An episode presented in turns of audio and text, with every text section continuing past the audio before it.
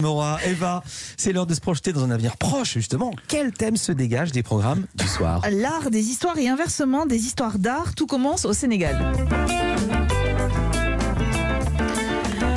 Le son ce soir sur France 5 avec l'orchestra Baobab. Vous prenez le temps surtout de découvrir l'histoire de cette formation africaine née dans les années 70 et dont le destin est étroitement lié à celui du pouvoir en place.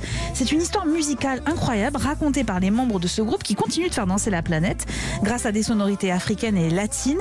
Des êtres assoiffés de liberté, ils étaient jeunes, ils étaient fous, ils aimaient la fête et les filles. Il y avait le couvre-feu, mais nous, on sortait toutes les nuits.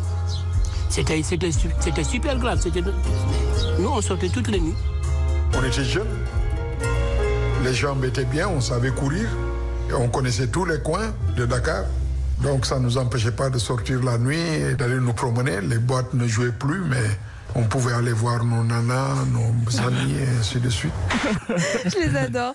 Alors le président Sangor a mesuré ce désir euh, de liberté et c'est sous sa présidence qu'est créé le club Baobab en plein centre de Dakar, une sorte de club à l'anglaise réunissant tous les meilleurs musiciens du moment.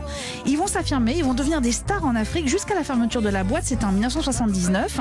L'orchestre Baobab disparaît peu à peu, sauf qu'en 2001, un producteur qui s'appelle Nick Gold, qui est à l'origine du Buena Vista Social Club, eh bien redonne vie à la africaine qui depuis ne cesse de se produire partout dans le monde. C'est un documentaire historique et musical absolument passionnant.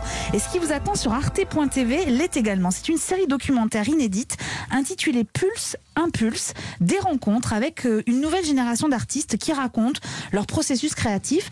À l'instar du danseur de hip-hop Salif Gay, il revient sur ses sources d'inspiration. Moi, je suis quelqu'un qui m'inspire des dessins animés, des mangas. Dans Scooby-Doo, par exemple, quand il a peur, et ben, il va courir euh, sur place pendant très, très, très longtemps avant de s'en aller. Et, je me suis tout le temps euh, dit, mais pourquoi il restait sur place et tout? Et je l'ai. C'est des mouvements que j'ai euh, j'ai gardé, les expressions du visage que j'ai gardé en fait dans mon dans ma danse. Tout comme Michael, tout comme les Twins, tout comme Fred Astaire, tout comme James Brown, le mime Marceau, Charlie Chaplin. C'est des personnes qui m'ont impressionné. Salif Gay, je suis sûr que vous le connaissez. Hein. Il a fait euh, un gros buzz avec une parfaite vidéo où on le voit faire du moonwalk. Ah oui. Extraordinaire, ah oui, oui, voilà, ça a été vu des millions de fois et il a une joie communicative ce garçon. Vous allez le voir danser sur Happy qu'on entend, tout comme les autres artistes qui se racontent en moins de 7 minutes dans ces pastilles qui sont extrêmement bien mises en scène.